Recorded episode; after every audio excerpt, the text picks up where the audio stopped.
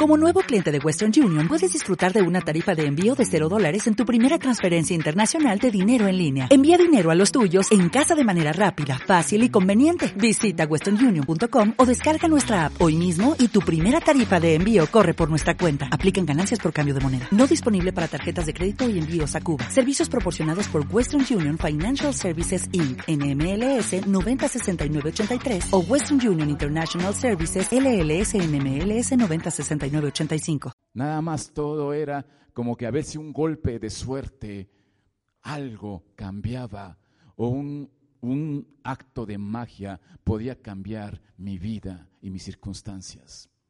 Pero quiero decirte que no cambió.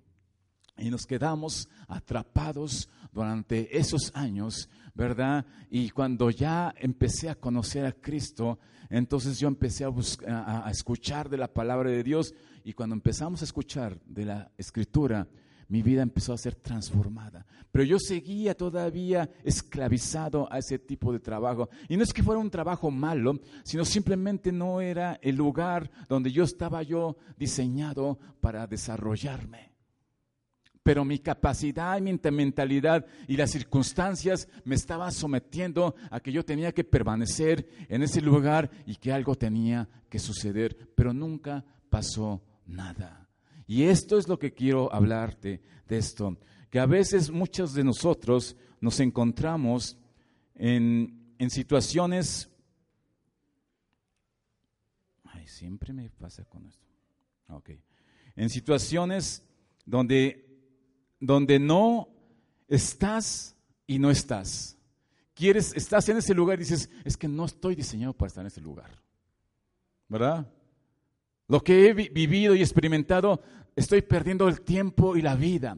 ¿Puedes ponerme los, lo, que te pedí, Isa, por favor, lo primero? El tema le puse 38 años al tema. ¿Sabes? 38 años. Y dices, ¿de qué se trata? Pues se trata de 38. ¿Quién tiene 38 años? ¿Nadie? ¿Allá? ¿38? Todos, todos tienen 38. Unos se subieron y otros se bajaron, ¿verdad? ok. 38 años. Ok. 38 años eh, es el tema porque pudieron haber sido 50, pudieron haber sido 25, pudieron haber sido 5, 4, 3, 2. Pero aquí se pone 38 porque es un número bíblico. Y ahorita no vais a comprar el, número de la lotería de 38 porque no es, el, no es, no es por ahí. Si 38 años es que un hombre estuvo sometido a esa cárcel y esa esclavitud. 38 años estuvo permaneciendo que algo sucediera, un golpe de suerte o un acto milagroso o algo mágico que sucediera para que su condición de 38 años cambiara. Y estaba ahí luchando y esperando día tras día y durante 38 años nunca vio un cambio o un resultado de su vida. Juan 5.1, por favor, Juan 5.1, ahí puedes eh, buscar Juan 5.1 y hasta el 17. Es una historia que me encanta, eh, aunque tiene algunas cosas ahí medio escondidas, ¿verdad? Juan 5.1, 17. Dice, lo voy a empezar a leer, si no lo tienes, y ahí te lo van a poner, dice, después de estas cosas había una fiesta de los judíos y subió Jesús a Jerusalén, y hay en Jerusalén, cerca de la puerta de las ovejas, un estanque llamado en hebreo Betesda, el cual tiene cinco pórticos. En estos yacía una multitud de enfermos, ciegos, cojos, paralíticos, que esperaban el movimiento del agua, porque un ángel descendía de tiempo en tiempo al estanque y agitaba las aguas, y el primero que descendía al estanque, después del movimiento del agua, quedaba sano de cualquier enfermedad que tuviesen. Y había allí un hombre que hacía 38 años, ahí está, que estaba enfermo cuando Jesús lo vio acostado, y aquí puse entre paréntesis, quizás con la mirada puesta en el estanque, ya cansado de esperar, y supo que llevaba ya mucho tiempo, así le dijo, ¿quieres ser sano? Señor, le respondió el enfermo, no tengo quien me meta en el estanque cuando se agita el agua, y entre tanto que yo voy, otro desciende antes que yo. Jesús le dijo, levántate, toma tu lecho y anda. Y al instante aquel hombre fue sanado y tomó su lecho y anduvo y era día de reposo aquel día. Entonces los judíos dijeron aquel que había sido sanado, es día de reposo, no te es lícito llevar el lecho. Él respondió, el que me sanó, él mismo me dijo, toma tu lecho y anda. Entonces le preguntaron, ¿quién es el que te dijo, toma tu lecho y anda? Y el que había sido sanado no sabía quién fuese, porque Jesús se había apartado de la gente que estaba en aquel lugar. Después le halló Jesús en el templo y le dijo, mira, has sido sanado, no peques más, para que no te venga alguna cosa peor. El hombre se fue y dio aviso a los judíos que Jesús era el que había sanado. Y por esta causa los judíos perseguían a Jesús y procuraban matarle, porque hacía estas cosas en el día de reposo. Y Jesús le respondió, mi Padre hasta ahora trabaja y yo trabajo. Por esto los judíos aún más procuraban matarle, porque no solo quebrantaba el día de reposo, sino que también decía que Dios era su propio Padre, haciéndose igual que Dios una historia muy interesante, a donde aparentemente eh, este lugar, Bethesda significa casa de olivos o casa de misericordia. Casa de misericordia. Vamos a tomar mejor esa definición. Casa de misericordia. Y era un lugar donde llegaban, eh, era la fiesta de, de los judíos, ¿verdad? En Jerusalén, y llegaban a ese lugar a celebrar la fiesta. Y en ese lugar es que había cinco pórticos, había como cinco lugares ahí con sombra por la puerta de las ovejas. Y dice que en ese lugar estaban ahí varios enfermos, varios eh, ciegos, paralíticos, ¿verdad? Y había una muchedumbre de gente con, con, necesidades, ¿verdad? Gente que eh, había sufrido durante muchos años y dentro de esta gente estaba una, un hombre con 38 años de tener un padecimiento y de estar sometido, ¿verdad?, a, esa enfermedad. Y ahí en ese lugar eh, eh, eh, dice que llegaba este, de vez en cuando las aguas se movían y que un ángel llegaba y que cuando las aguas se movían, el primero que se metía era sanado. Según los teólogos y según todo el contexto, esta, esta historia es como, tiene un poquito de tradición y de, de, de, algo eh, cultural, ¿verdad? Ellos pensaban, no se sabe que si ese ángel venía de vez en cuando o no era. Normalmente ellos, todos ellos habían tomado ese lugar como un lugar tradicional y religioso. ¿Estás conmigo? Como lo que sucede ahora. Espero que los que no vinieron nos hayan ido a esos lugares ahorita haciendo sus caminatas, ¿verdad? O lo que viene el próximo 12, ¿verdad? Es como esos lugares donde están y van a ese lugar a esperar un, un de repente, un milagro, un acto mágico para que su vida cambie. Ahí estaban metidos, estaban día tras noche, dice, porque algo va a suceder, ¿verdad? Esa era la fe que tenían ellos, pero, pero era una fe un poquito medio confusa. Era una fe un poquito como supersticiosa. Porque no, era una fe basada en la escritura, ellos tenían el Antiguo Testamento, tenían la ley, ¿verdad? Era una fe basada en algún momento de algo, algo que sucediera, algo fácil que pudiera ser y alguien que estuviera como atento, ¿verdad? Para que sucediera. Yo pregunto, ¿tú crees que Dios sería justo si mandara un ángel y moviera las aguas, ¿verdad?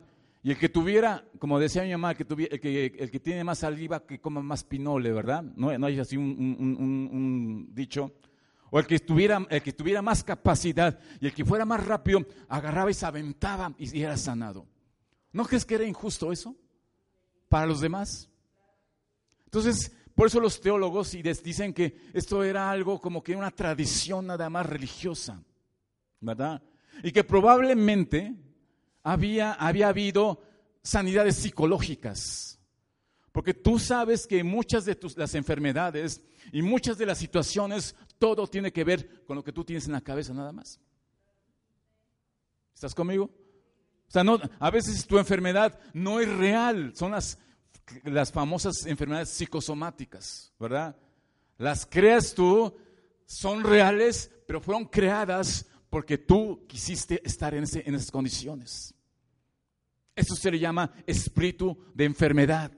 ¿Está bien? Entonces, este lugar era un lugar, ¿verdad? Donde había mucho ruido, donde los animales hacían popó, ¿verdad? Y donde, eh, te imaginas, era un desastre, esos cinco pórticos, esos cinco lugares de, sombra, era un desastre ese, ese lugar. Pero toda la gente estaba ahí porque quería esperar un milagro que sucediera de parte del cielo, algo que sin que ellos hicieran, algo que sucediera de repente, algo que dijeran, hoy este día algo va a suceder, pero sin hacer nada.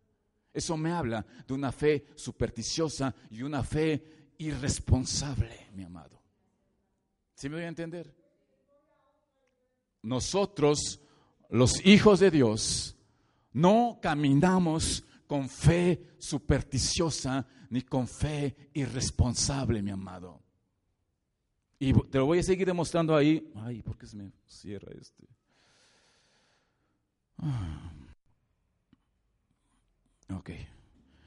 Entonces, había mucho lugar, había muchas cosas. Dice, pero ahí había un hombre de 38 años de vida miserable, pero ya se había acostumbrado a esta vida de mediocridad. Dentro de la, ¿sabes qué es mediocridad? No, no se vayan a lastimar, pero mediocridad es entre lo alto y lo bajo, es el término medio. Es como decir, ahí la llevo, ¿verdad? Es como decir, a ver si se suceden las cosas. Es como estar esperando algo sin que tú, ¿verdad? Hagas algo para que suceda. Eso es, este hombre, dentro de su dolor, ya había pasado tantos años en ese lugar, ¿verdad?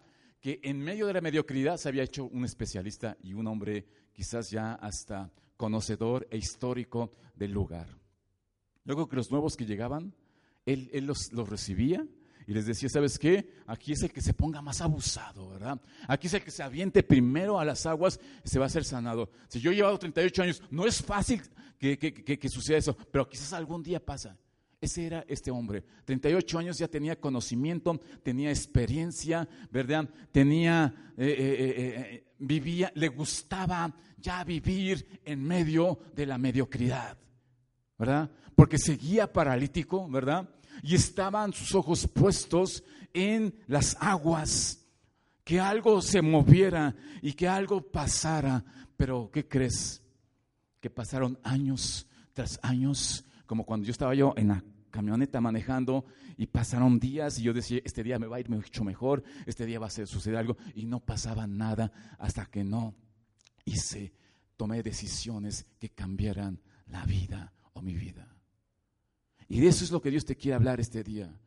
Bethesda significa casa de misericordia, ¿verdad? Y, tenemos que tener cuidado de que esa misericordia no sea una misericordia religiosa, ¿verdad? Porque hoy en día, ¿verdad? Sobre todo los mexicanos y los pueblos latinos son muy dados a ir a lugares de entre comillas, misericordia, para a ver si obtienen algún favor. Están todo el año con su pecado, no se acuerdan de Dios, no conocen de Dios, pero una semana o tres días dedican su tiempo, se lastiman sus pies, caminan, ¿verdad? Hacen muchas cosas para ir a un lugar de misericordia religioso, para ver si de repente las aguas se mueven. Y eso no sucede, mi amigo, sigue siendo lo igual. Y espero y no, eso no nomás sucede allá afuera, sucede aquí adentro también. Sucede con nosotros, porque buscamos el lugar de la casa de misericordia, buscamos una super oración, ¿verdad? Buscamos una super palabra de profecía, buscamos una super, no sé, algo que suceda para que mi vida cambie y deje yo de vivir esos 38 años en decadencia. Estamos a veces esperando así. Y yo por eso les animo, mis amados, que cada día que vengas, ven con expectación, no de que a ver qué agua se mueve, sino de que tengas un encuentro verdadero ante los ojos de Dios. Esa es la realidad. Este lugar, sí es un lugar, es casa de misericordia, pero no es una misericordia religiosa, no es una misericordia, una fe supersticiosa, es una fe real, es una fe activa La fe se mueve, mi amado, con acciones correspondientes. La fe no solamente ah, apareció en los cielos una imagen como de Jesucristo, wow, ¿verdad? O en el árbol le dio una forma de algún ángel, alguna deidad, wow, ahí está, Dios me está hablando. No, mi amado, Dios habla a través de la escritura. ¿Está bien? No te confundas con la fe supersticiosa. Y nos convertimos, con esa fe supersticiosa nos convertimos en cristianos sin responsabilidad, pero Dios quiere confiarnos sus riquezas y su poder. Dios no, escucha esto, Dios no va a confiar sus riquezas y su poder a gente con fe y con misericordia supersticiosa. Dios va a confiar, escucha esto, su poder sus riquezas, su conocimiento a la gente que le entiende, a la gente que le conoce, a la gente que se acerca a Él. No va a... Y, tú y Él te va, Él está esperando decir, ¿a quién le doy mis riquezas? ¿A quién se las doy? Se las, te las voy a dar a ti. Te voy a dar mi poder a ti para que tú lo repartas con los demás. ¿A quién se lo voy a dar? Podré confiar en ti, en darte mis riquezas, mi poder. Dios te dice, ¿sabes que Si yo te lo doy, ¿lo vas a usar para bien? ¿O estás esperando un golpe de suerte nada más? Un golpe de, algo mágico para que tu vida cambie. Cuando Dios te deposite y ponga la confianza de Él en ti, ¿sabes que Muchas cosas van a cambiar en tu vida, mi amado. Muchísimas cosas van a cambiar. ¿Ok? ¿Ok? Nos convertimos en cristianos sin, responsabilidad, pero Dios quiere confiar en su riqueza y poder y hacernos responsables. La parálisis emocional es más trágica que la parálisis física. Este hombre, su problema no era tanto que no podía caminar, que era paralítico. Su problema era que tenía una parálisis en su mente. ¿Me van a entender? Ya les he platicado de un joven que se llama Esteban. ¿Te acuerdas de Esteban Machorro? Este hombre es cuadripléjico, solo mueve la cabeza. Este hombre tiene casi veintitantos años que está en una silla de ruedas. Cuando lo fuimos a ver, él estaba sumergido en la depresión, no, quería salir por la vergüenza. Él tuvo, él iba en un bocho y medía 1,90, fíjate, 1,90, grandísimo, y lo metieron atrás. Pasó el bocho, un tope, saltó y esta parte se, le, quebró, esta parte de nuestras cosas. Se quedó cuadripléjico hasta ahora sigue en siete ruedas. Cuando lo fuimos a ver, le empezamos a hablar. Yo dije, un día quizás te vas a levantar. Y él, tuvo un sueño conmigo. Me dijo, yo me vi en un país con ojos rasgados, caminando junto contigo. ¿Cuándo va a ser? No sé. Pero de ahí se agarró este cuate. Y él es muy inteligente. Él que compone este, refrigeraciones y aires acondicionados, refrigeraciones, esos de, de, los que usan los centros comerciales, carnes frigoríficas, y él los lleva, y él, tiene gente trabajando para él. Y él se sienta ahí en su silla, tiene una, le mandaron una camioneta de Estados Unidos con que se levantan y lo meten a la camioneta, porque entre todos, entre cuatro o cinco lo levantábamos y lo seguíamos una pick-up, una, una, una, camioneta de batea, y lo lleva, andábamos trayendo. Y era un, todo un show porque todo el pueblo se daba cuenta, pero sabían que él empezaba a creer en Cristo. Su parálisis no, tenía problemas, empezó a trabajar y ahorita él crea trabajos y tiene más lana que cualquiera de nosotros, ¿sabes? Su problema no son las piernas. El problema a veces que tenemos es lo que tenemos aquí en la cabeza. Pero mi amado, somos hijos de Dios. No puedes andar como un hijo del mundo en desesperanza. ¿Estás conmigo? Entonces dice que la parálisis emocional es más trágica que la parálisis física. Hay algo más trágico que la muerte y es vivir y estar trabajando en un lugar diferente al que deberías estar. O sea, lo peor que la, aún la muerte, lo, lo peor que te puede suceder más que morirte es que no estés realizando lo que tienes que hacer porque tienes una parálisis emocional en tu alma. ¿Estás conmigo? Por eso ¿Me puedes poner la primera que te puse, un cristiano? Esta es una, una versión de John Piper. Este hombre es muy fuerte, eh, muy, muy, sus declaraciones, y, y, me encanta que un cristiano no es la persona que cree las verdades de la Biblia, Satanás cree las verdades de la Biblia y tiembla, dice ahí. Cristiano es una persona que, se ha muerto, que ha muerto con Cristo, que su cuello activo ha sido doblado, que su cabeza en alto ha sido abatida, que su corazón de piedra ha sido despedazado, que su orgullo ha sido asesinado y que su vida ahora es señoreada por Cristo. Ya no vivo yo, mas Cristo vive en mí. Ese es, o sea, aquí es, ah, no, lo quites. Esta es la característica y el perfil del verdadero cristiano. ¿Está bien? Muchos, ¿sabes por qué no, a veces las cosas no cambian aunque vienes a Cristo? Porque todavía tienes tu cuello ahí, dice, ergido, está todo, tu cabeza todavía está ahí, no es abatida, tu corazón todavía es de piedra y el orgullo tiene que ser asesinado. Imagínate cómo, cómo lo narra. Créeme, este hombre de 38 años tenía un orgullo religioso y decía, ¿sabes qué? Yo conozco, tengo 38 años y no ha pasado nada, yo a lo mejor yo soy, eh, estoy sufriendo mucho. Tenía el sentimiento de víctima.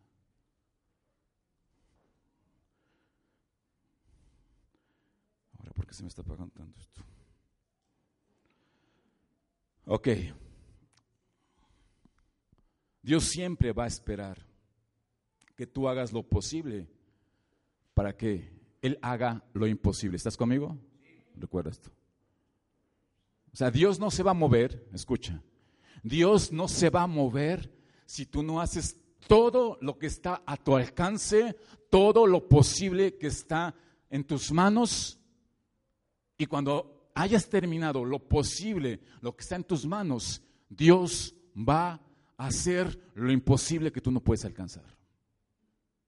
¿Ya entendiste? Dios va a hacer lo imposible. Entonces, siempre, Dios siempre te va a buscar en el lugar donde te hayas quedado. Jesús te encontrará aunque estés ahí tirado con tu lecho y esperando tener a lo mejor alguna respuesta. Dios siempre te va a buscar, siempre va a esperar, siempre va, va a, creer en ti. Te voy a dar tres pasos rapidito para terminar, para ver qué podemos hacer para cambiar. Eh, ya dijimos que la mayor parálisis eh, no es la parálisis física, es la parálisis eh, eh, mental de tu mente, ¿verdad? Lo primero que tenemos que ver es, esta pregunta. Jesús le dijo al paralítico, ¿quieres ser sano? Y yo, así con todo respeto, le diría yo, oye, Jesús, hasta la, hasta la pregunta es tonta, ¿no? ¿Cómo que quiero ser sano? Claro que quiero ser sano. Pero esta pregunta encierra mucho más de lo que te imaginas. No es una pregunta nada más de que, Oye, ¿quieres ser sano? Sí, sí, sí. Levántate y anda. Eso no es, iba más, más allá. O sea, Jesús tenía que tratar con asuntos de su corazón y asuntos de su mente de este hombre, porque durante 38 años se había acomodado a vivir en esas condiciones.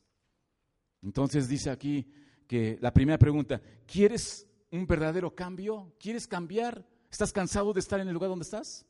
¿Quieres cambiar? Jesús te pregunta, ¿quieres entonces verdaderamente ser sano? Esa sería la pregunta de Jesús. ¿Verdaderamente quieres que tu situación económica, física, de tu familiar cambie? ¿Verdaderamente quieres que cambie? ¿Verdaderamente quieres que cambie? Porque no todos quieren cambiar, quieren permanecer en el lugar de mediocridad, en el lugar a la mitad. Porque el lugar de mediocridad es más cómodo que el lugar del cambio, mi amado. ¿Estás conmigo? Es mucho más cómodo. Hacer cada ocho días lo mismo, eh, orar lo mismo, leer lo mismo, eh, ver las mismas cosas, es lo mismo cada ocho días, ¿verdad? Pero no todos quieren cambiar porque no, quieren permanecer en ese lugar cómodo, prefieren la incomodidad, no prefieren la incomodidad del cambio. Los cambios duelen, mi amado, pero los cambios son necesarios. De bebé a niño, de niño a adolescente, de adolescente a hombre, después a casado. Todos esos cambios son fuertes, ¿verdad? O sea, y, son necesarios porque si no te quedas ahí. Por ejemplo, ahorita nos fuimos, tú sabes que nos fuimos a, a Costa Rica y yo estaba pensando, yo dije, Señor, ¿para qué me metí otra vez en broncas? Nos hubieran casado allá ellos. ¿Por qué tenía que haber ido hasta allá? Y gastamos, gracias a Dios llegó una ofrenda de parte de por allá. Yo no tenía dinero, pero me dijo Carmen, sí hay dinero. Llegó una, nos, de su familia. Sí, pues sí podemos ir. Digo, ok. Y después al último, dice que quieren que los casemos. Ok. Digo, pues no son ni mis ovejas. La vaya yo a regar, ¿verdad? Entonces me puse a orar y le dije, Señor, ¿debo de ir? No debo de ir. Le pregunté a mi pastor, y dije, oye, ¿cómo ves? Y dice, Dios te va a decir si vas o no vas. Digo, ay, me dejaste igual, mano. Entonces, este, le, digo, bueno, ok, voy a ir. Entonces empezamos a prepararnos. Compramos el boleto de dos meses, tres meses antes, bien baratísimo. Y fuimos, y ya cuando estaba yo allá, ¿qué crees? Nos fuimos la semana pasada, sí, bueno, esta semana, ¿no? La semana pasada, ¿verdad? Cuando fue el aniversario. ¿Te acuerdas del aniversario? Bueno, el aniversario estamos bien contentos, ¿verdad que sí? El lunes ya estábamos preparados para irnos para el miércoles. ¿Y qué crees? El lunes le pido a mi, a mi, a mi hermano, tráeme unos zapatos de la casa de Acaxingo, de allá, porque me los quiero llevar, unos tenis, quiero llevármelos a, a, a Costa Rica. Y él va a mi casa, que no hay nadie en mi casa, ¿verdad? Y me dice, no puedo entrar. Digo, ¿por qué? Si se ve que los sillones, pusiste los sillones. Digo, no. Y me, la corazonada ahí me empecé a sentir, dije, entraron. Digo, vete por la puerta de atrás.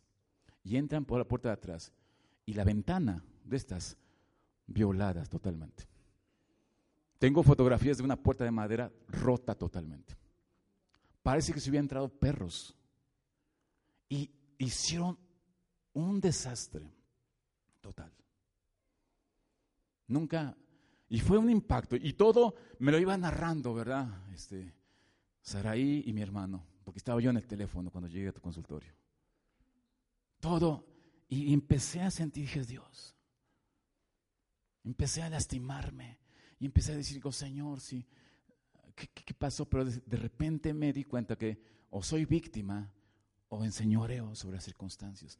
Me, necesité levantarme. Yo le dije, le comenté al doctor, digo, me siento un poco confundido y, distraído y ya tengo que irme. El, martes tuve que ir a ver cómo estaba eso y fue, está horrible, horrible.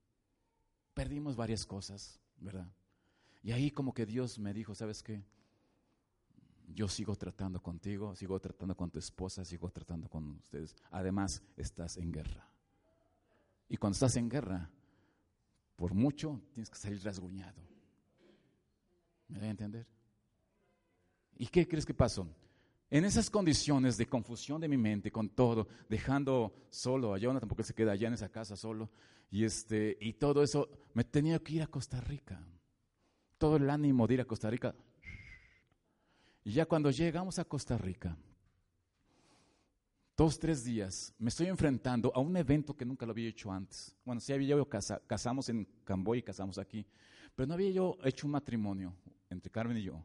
No habíamos casado a una gente de la familia y en Costa Rica, en otro país, aunque es la cultura parecida, pero son culturas diferentes. Empecé a sentir una presión por esa boda, porque después de veintitantos años de casados, ellos, la familia, empezaron a conocer de Dios.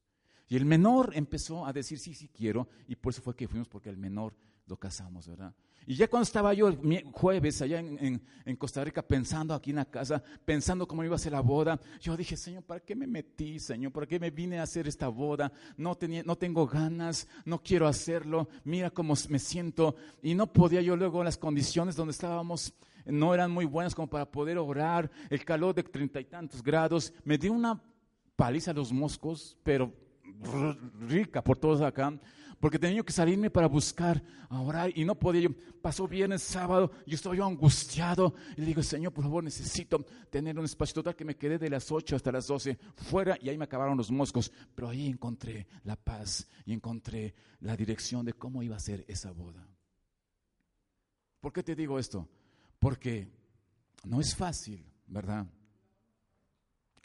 No es fácil eh, eh, salir adelante después de un evento, después de una tragedia, ¿verdad? Y gracias a Dios no pasó más. Damos gracias a Dios que no estaba tan solo ahí, o que yo, yo me quedo solo allá, sino gracias a Dios ya pasó y pudimos sobreponernos para que la bendición no fuera abortada.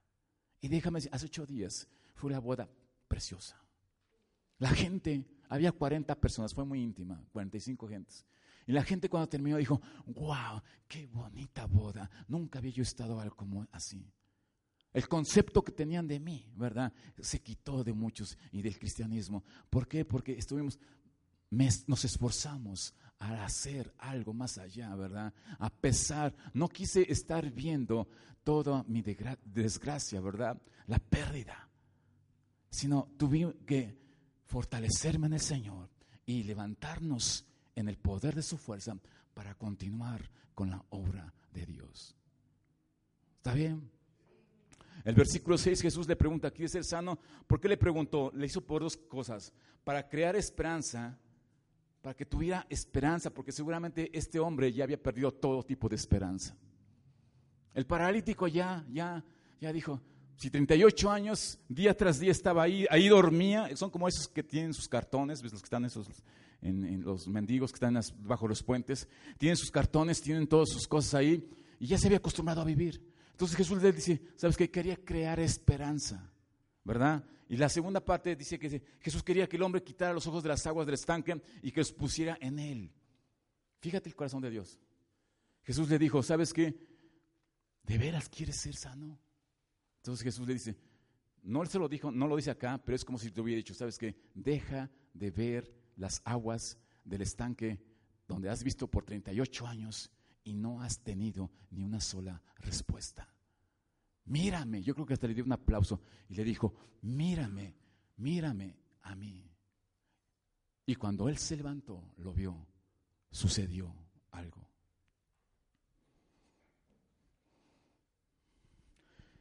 El, hombre siempre estaba esclavizado mirando las aguas que algún día sucediera claro que él quería ser sano, pero no era el problema de que si, que si, quisiera o no quisiera ser sano. El problema era que él quería que se le ayudara a que lo metieran a las aguas. Fíjate la mentalidad del, del que es víctima o de la mediocridad. La mentalidad esa es, yo quiero que Dios me haga las cosas, que me ayude conforme a mis planes. ¿Verdad? Señor, voy a emprender esto y voy a tomar estas decisiones, pero así es, este es el plan. Pa, pa, pa, ¿Quién te dijo que así es el plan, mi amado? ¿Quién te dijo? Este le, este, este le dijo, porque, porque le está diciendo el paralítico a Jesús, ¿sabes qué? El problema es que no hay nadie que me meta el agua. ¿Sabes qué empezó a, a razonar este hombre? De que él no era el problema, el problema era los que le ganaban a entrar al agua, ¿verdad? Y que, él está, y que no había nadie quien le ayudara. Y muchas de las ocasiones nosotros decimos, ¿cómo voy a salir adelante si nadie me ayuda? ¿Cómo voy a salir adelante, verdad? Si ni siquiera me hacen caso. ¿Verdad? ¿Cómo voy a salir adelante? Quieren tener la ayuda conforme a sus planes. Claro que querían, pero este hombre quería, que, que, quería abrazar su pena, tenía el síndrome de mendigo. Y todos nosotros, todos nosotros, no te ofendas, tenemos un síndrome de mendigo. Todos. Porque queremos que las cosas cambien cuando los demás cambien. Los matrimonios, es que si mi esposo, ¿verdad? Es que si mis hijos hicieran así, es que si la... Yo he estado en estos últimos días con un espíritu de, síndrome de mendigo con el país. Es que el país, la, la inestabilidad económica, ¿verdad? La inseguridad, ¿cómo está? Me estoy quejando de afuera.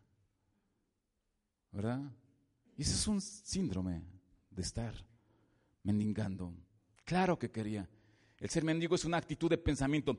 Todos nos aferramos a algo o a alguien como un trabajo de supervivencia o una relación de supervivencia. Mi amado, ¿a poco no? Es como cuando yo estaba yo manejando. Yo dije, si suelto la combi, ¿qué hago? ¿Verdad? Si no le hablo a esta persona que es mi gran cuate y con el que me apoya, después, ¿qué hago? ¿No? Por eso muchas de las gentes les encanta escuchar la palabra de Dios, pero no, les, no, quieren comprometerse. ¿Sabes por qué?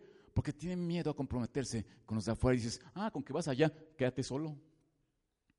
No te doy el trabajo. A ver qué haces. A ver si tu Dios te, te, te ayuda, como yo te ayudo. Por eso es que la gente no se quiere comprometer. Estamos sostenidos en una, en una relación de supervivencia o en un trabajo de supervivencia. ¿Verdad?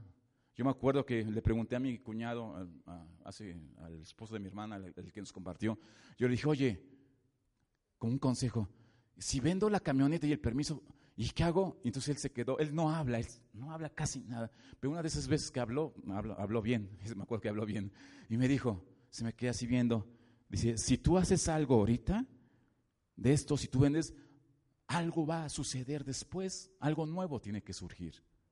Anoche me estaba yo acordando de, lo que me dijo él. Y entonces fue que, me, que decidí, dije, ya no quiero más estar manejando, ya no quiero estar más.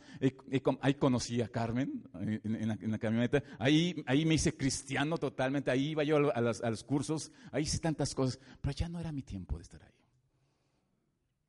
Entonces tomé la decisión y cosas nuevas vinieron. ¿Está bien? Jesús sabe que es fácil abrazar nuestra pena, tragedia, como Bartimeo, como los espías. ¿Te acuerdas de los espías? Los espías eran 12 espías, dos nada más dieron un reportaje bueno. Dijeron, es una buena tierra, es podemos invadir, podemos conquistar esa tierra. Y diez dijeron, no podemos, son gigantes y nosotros comparados con ellos somos como langostas. El espíritu de mediocridad. Mediocridad. ¿Ok? Necesitamos un encuentro con la realidad, un factor determinante como el factor cerdo. ¿Sabes cuál es el factor cerdo? Eso lo escuché, me lo chuté. El factor cerdo es como cuando el hijo pródigo, ¿verdad? Llegó a los corrales de los cerdos y ya no y se estaba peleando con los cerdos para comerse las algarrobas y la comida de. Y cuando ahí estaba comiéndose, de repente su, impacto psicológico de estar comiendo con los cerdos despertó y dijo, ¿qué estoy haciendo acá? Y cuando despertó dije, voy a hacer esto, me voy a voltear, voy a caminar rumbo a la casa de mi padre y le voy a decir, he pecado contra ti, contra el cielo, perdóname, ya no me hagas hijo, hazme un siervo porque ahí encuentro comida. Muchos de nosotros andamos, queremos batirnos y queremos comer nada más lo que los cerdos comen, ¿verdad? Siquiera como para sobrevivir. Es el factor de sobrevivencia. Porque si dejo de hacer esto, a ya ni siquiera eso como. Es un temor a esas cosas. Así que necesitamos tener un encuentro real, ¿verdad? Cuando tocas fondo, te das cuenta que sí tenías poder para cambiar. Escucha esto. El hombre este, el hijo pródigo, cuando, cuando comió las, las algarrobas y despertó, se dio cuenta que tenía el poder en su mente para poder cambiar lo que estaba viviendo. ¿A poco no? ¿Verdad? Luego a veces no, queremos cambiar hasta que no te dicen, ¿sabes que estás enfermo de esto? O te está pasando esto, ¿verdad? O hasta que le sucede algo a tus hijos, o hasta que le sucede algo, ¿verdad? A veces no queremos cambiar porque necesitamos tocar fondo. Y cuando tocas fondo es cuando te das cuenta que tienes la fuerza necesaria para cambiar porque Dios está contigo. ¿Está bien? Eso fue entonces la primera parte para que cambies es, ¿verdaderamente quieres cambiar? ¿Quieren cambiar? ¿Sí? Entonces deja de ver el estanque. ¿Está bien? Dos, renuncia a la autocomiseración, renuncia a ser víctima, por favor. ¿Sí? Renuncia a ser víctima. Somos bien especialistas a ser víctima. Quieres ser sano y a la vez no. Te justificas y dices que Nadie me ayuda y los demás me impiden. Estoy así por la culpa de otros. Mi papá, eh, mi mamá, el pastor, los vecinos, el gobierno, ¿verdad? Deja, quítate esa mentalidad de víctima. Tienes que caminar encima de las circunstancias, ¿ok? Este mismo le pasó a Adán y Eva. ¿Te acuerdas de Adán y Eva? ¿Qué le pasó a Adán y Eva? Dios le dio una mujer preciosa, ¿verdad? Vivían felices y toda la onda. De repente se encuentra con la serpiente y ¿qué pasa? Toman del, fruto prohibido, caen en el pecado y viene Dios y les dijo, ¿qué hiciste Adán? Y le dijo Adán, la mujer que tú, que tú trajiste aquí a, este lugar, es como decir, la mujer que tú me diste como esposa, ¿verdad? O los hijos que me, diste, eso, la que tú me diste, es la que me, me influyó para que yo comiera de ese. Y va con la mujer. Y la mujer le dice, ¿qué pasó Eva? Y le dice, la serpiente que tú, tú, tú metiste en el jardín, ¿para qué la metes? Si sabes que son malas, ¿para qué las metes?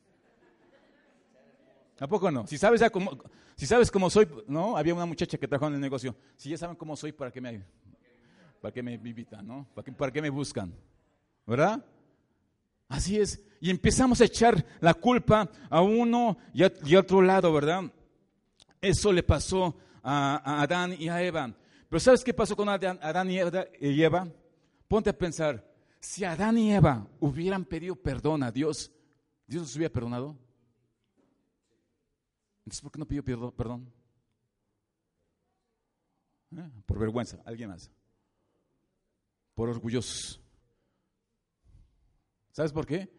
Porque ellos nunca se hicieron responsables de sus actos. Adán le echó la culpa a Eva, Eva le echó la culpa a la serpiente, y después, ¿quién fue al final del día, quién fue el culpable? Dios. O sea, a los ojos de Adán y Eva, todo lo que le pasaba a esta, a esta pareja, la culpa era Dios. Tú me das la mujer, tú metes la serpiente, eh, hicimos esto, Dios, tú fuiste el culpable. Y con esa actitud de culpabilidad, ¿sabes qué? Nunca entendieron que ellos habían sido responsables de su desobediencia. Eso es, el síndrome o el factor de, de víctima. ¿Está bien? Si ellos hubieran pedido perdón, Dios los hubiera perdonado. Así es, ¿no? No hay perdón ni salvación. No sé si por ahí estés viendo algo que he puesto por ahí, Isa.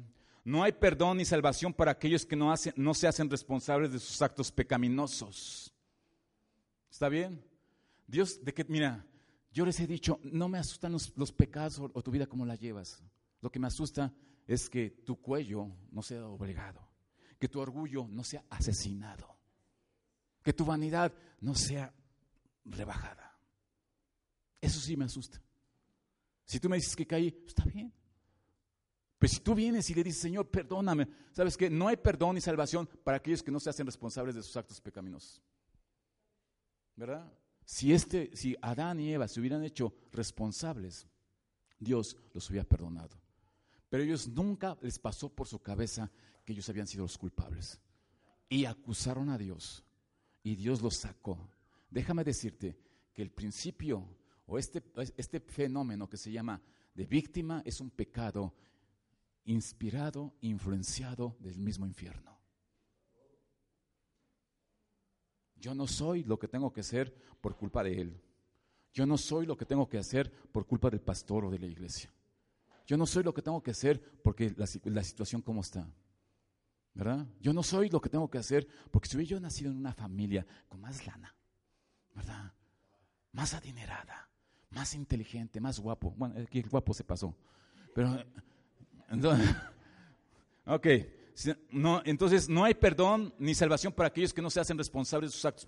Una persona con mentalidad de víctima no puede cambiar porque cree que su situación depende de los demás. Escucha esto. Una persona con mentalidad de víctima no puede cambiar porque cree que su situación depende de los demás. Siempre vas a estar, ¿cómo se llama el tema? 38 años. ¿Está bien? 38 años.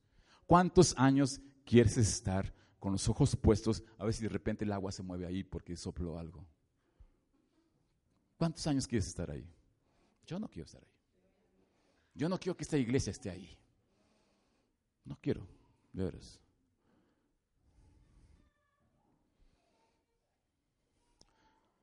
La mentalidad de víctima tronca el futuro maravilloso que Dios tenía para ti, abortas el propósito. Mi amado, si tú estás con esa mentalidad de víctima y no te sobrepones, va a troncar, vas a abortar tu destino maravilloso que Dios tenía para tu vida. ¿Estás conmigo? Por favor, necesitamos levantarnos. La víctima deforma la realidad también lo tienes la víctima deforma la realidad. Estábamos con la casa de unos amigos en, Costa Rica y un niño muy hábil de siete años, Matías, de siete años, dice que este, lo pusieron como líder de, fútbol de, equipo y, les dio una goliza, perdieron. Entonces el niño se enojó y, venía todo enojado y, pateó la puerta. Niño de siete años. Y entonces los llamaron a la dirección, entonces ya llamaron a su mamá, y ya le dijeron, y el niño venía saliendo de la escuela y le dice a su mamá, le dice, Matías, ¿qué pasó? Y le dice, ay mamá, si no me has llevado a un curso de controlar el enojo, ¿cómo quieres que reaccione yo de esta forma? Así le dijo. ¿Tú crees? Si tú me hubieras llevado a un curso para poder controlar mis emociones y mi enojo, yo no hubiera yo pateado la puerta. Y, nos, quedamos así. Dice, wow, un niño de 6, 7 años. Venimos con la, o sea, la mentalidad de que yo no fui culpable, o sea, yo, mis enojos no, es que no me han enseñado. Entonces le echó toda la culpa a la mamá. Dijo, mamá, ok, te voy a meter a un curso para que controles tus emociones y no patees la puerta. Entonces, ¿qué pasa? La, la, víctima deforma la realidad. Tú piensas que estás bien, pero es una realidad equivocada, falsa. No es cierto. Y tú dices, es que están mal, ¿verdad? En la iglesia, porque hacen tantas cosas que no me gustan. Tu, realidad está deformada porque eres víctima, mi amado. Espero que nadie se vaya lastimado de esta iglesia nunca que siempre confronte y que diga, así estoy, pero que yo fui el culpable, no pude entender. Y sabes que, que siempre, no, no estés diciendo, ay, es que por causa del pastor, es que no hay amor aquí en esta iglesia, ¿verdad? Es que no, ¿cómo hacen las cosas, verdad? Yo quisiera estar en otra iglesia, ¿verdad? Y no, no, yo, yo quisiera estar en una más grande, ¿verdad? O haciendo otras cosas. Que esa mentalidad no te gane, mi amado. En Mateo 16, 21, 23 eh, habla algo de cómo puedes tú cambiar la víctima. Eh, por ejemplo, en Mateo 21, 16, 21, 23, Jesús, el Pedro le dice a Jesús, cuando ya Jesús le dice, tengo que ir a la cruz, y Pedro le dice, ¿sabes qué? Ten compasión de ti, Jesús, no hagas tal cosa porque es muy malo para ti. Entonces Jesús lo reprende y dice, ¿sabes qué? Vete de mí, Satanás, porque estás yendo en contra de los planes de Dios. ¿Sabes qué fue lo que pasó? que Jesús mismo no quiso compadecerse desde él mismo. Él no quiso abrazar el espíritu de víctima. Él sabía que iba a la cruz y él dijo, yo me voy a preparar y voy a ir a esa cruz. Pero Pedro se le quería oponer, ¿verdad? Ay, no, pobrecito de ti, no te vayas a lastimar, que no te maten, vete de este lugar. Pero Jesús le dijo, sabes que yo voy a enfrentar el problema. Y él dijo en otra parte, creo que fue en, en, en San Juan, donde dice que si yo pongo y quito mi vida cuando yo quiero le dijo. O sea, no es que me la quiten, no es que Poncio Pilato tenga poder sobre mi vida, no es que los judíos tengan poder sobre mi vida, sino yo la pongo por ustedes y la tomo cuando quiero. Esa es la actitud de no ser víctima, de decir, estás en problemas, pero que estés en problemas por causa del reino de los cielos.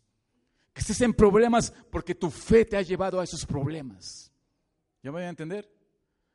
Estuve en problemas en, en Costa Rica casando a, ellos porque me sentí muy presionado, porque era la familia, no me sentí yo contento, pero al final hubo una victoria. ¿Y sabes qué ganamos? Ganamos dos ovejas más. Porque ellos quieren que les sigamos. Ya conocí el pastorcito y ya sabes de, esto, esas clases de iglesitas que hay. Entonces ganamos un par de ovejas más.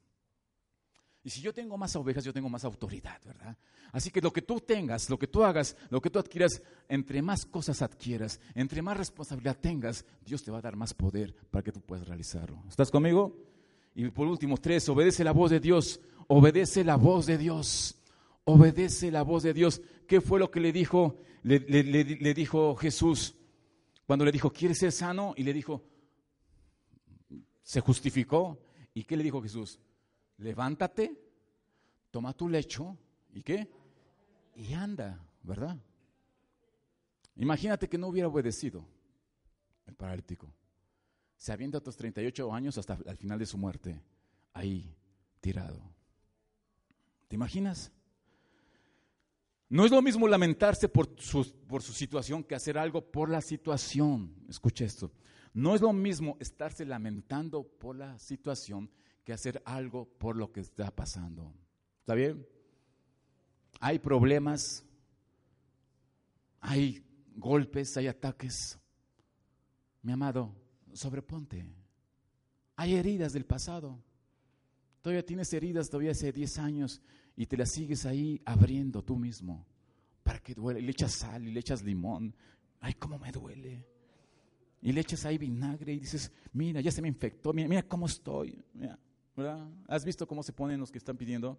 Se remanga la manga, el pantalón y se y empiezan ahí.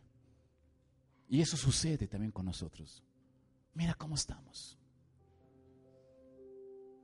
Dejemos ese síndrome de víctima. Tienes que tirar. El paralítico dejó su lecho para no volver atrás. Dice la historia que Alejandro Magno fue a conquistar a los persas, creo, y llevaba las naves.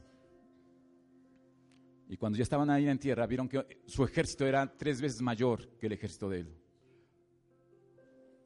El ejército de Alejandro Magno dijo, no podemos, regresémonos. Entonces Alejandro Magno mandó a, quemar las naves. Y cuando estaba quemando las naves, Alejandro Magno se dirigió a su pequeño ejército y le dijo, o regresamos vivos con las naves de los enemigos o nos morimos aquí. Pero nadie se va. El quemar las naves es como dejar el lecho atrás ya, botado.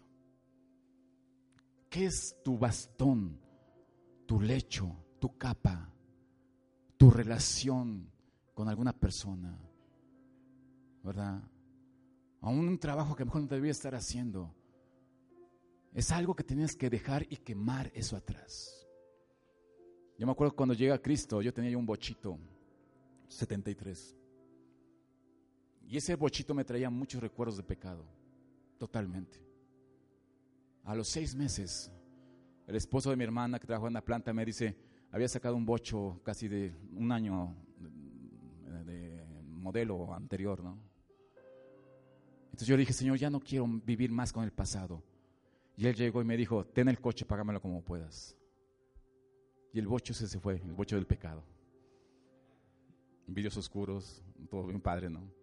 Y vino el bocho nuevo nuevecito, transparente, blanco, vidrios cristales. En ese tiempo estaban padrísimos. Y luego tenía un pelo así medio raro y fui, ¿y qué crees? No, te imaginas a tu pastor con, con rizos, ¿verdad? No te imaginas, ¿verdad? Quebrado el, el, cabello. Nunca en mi vida lo había hecho. Yo dije, era tanta mi convicción con Dios, dije, no quiero tener memoria de mi pasado. Fui con una no me acuerdo dónde fui, y me hice una media base y me, puse así medio más guapo para ganarle este cuate. ¿Por qué? Porque era tanta mi convicción que no quería yo regresar atrás. No hay bocho, mi imagen había cambiado, mi forma de vestir había cambiado, mi forma de hablar había cambiado. Yo dije, no más voy a estar tirado 38 años en ese lecho. Mi amado, yo creo que a veces ahí tienes que quemar las naves Tienes que cambiar de actitud. Recuerda que el problema mayor es lo que tú tienes en la cabeza.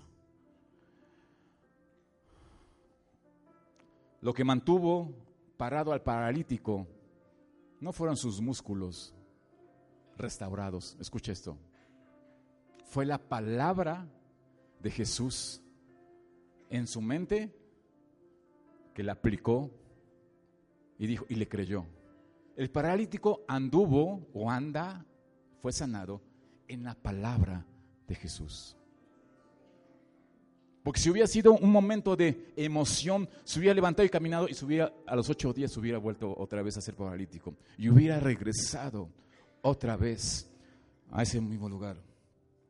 Haz caso a la palabra. Una sola palabra de Dios que escuches bien. Escucha, una sola palabra de Dios que escuches bien y la agarres y la apliques, podrá transformar tu vida. Dejarás el lecho de mediocridad y de ser víctima y te convertirás en auténtico seguidor de Cristo. Aleluya. Y se acabarán tus 38 años con el, con el número que empezamos. Pero anda sobre la palabra. ¿Qué tienes que hacer? ¿Verdaderamente quieres cambiar? Tienes que hacerlo. Tienes que dejar de tener el, espíritu de víctima y obedece la palabra de Dios. Ponte de pie, por favor.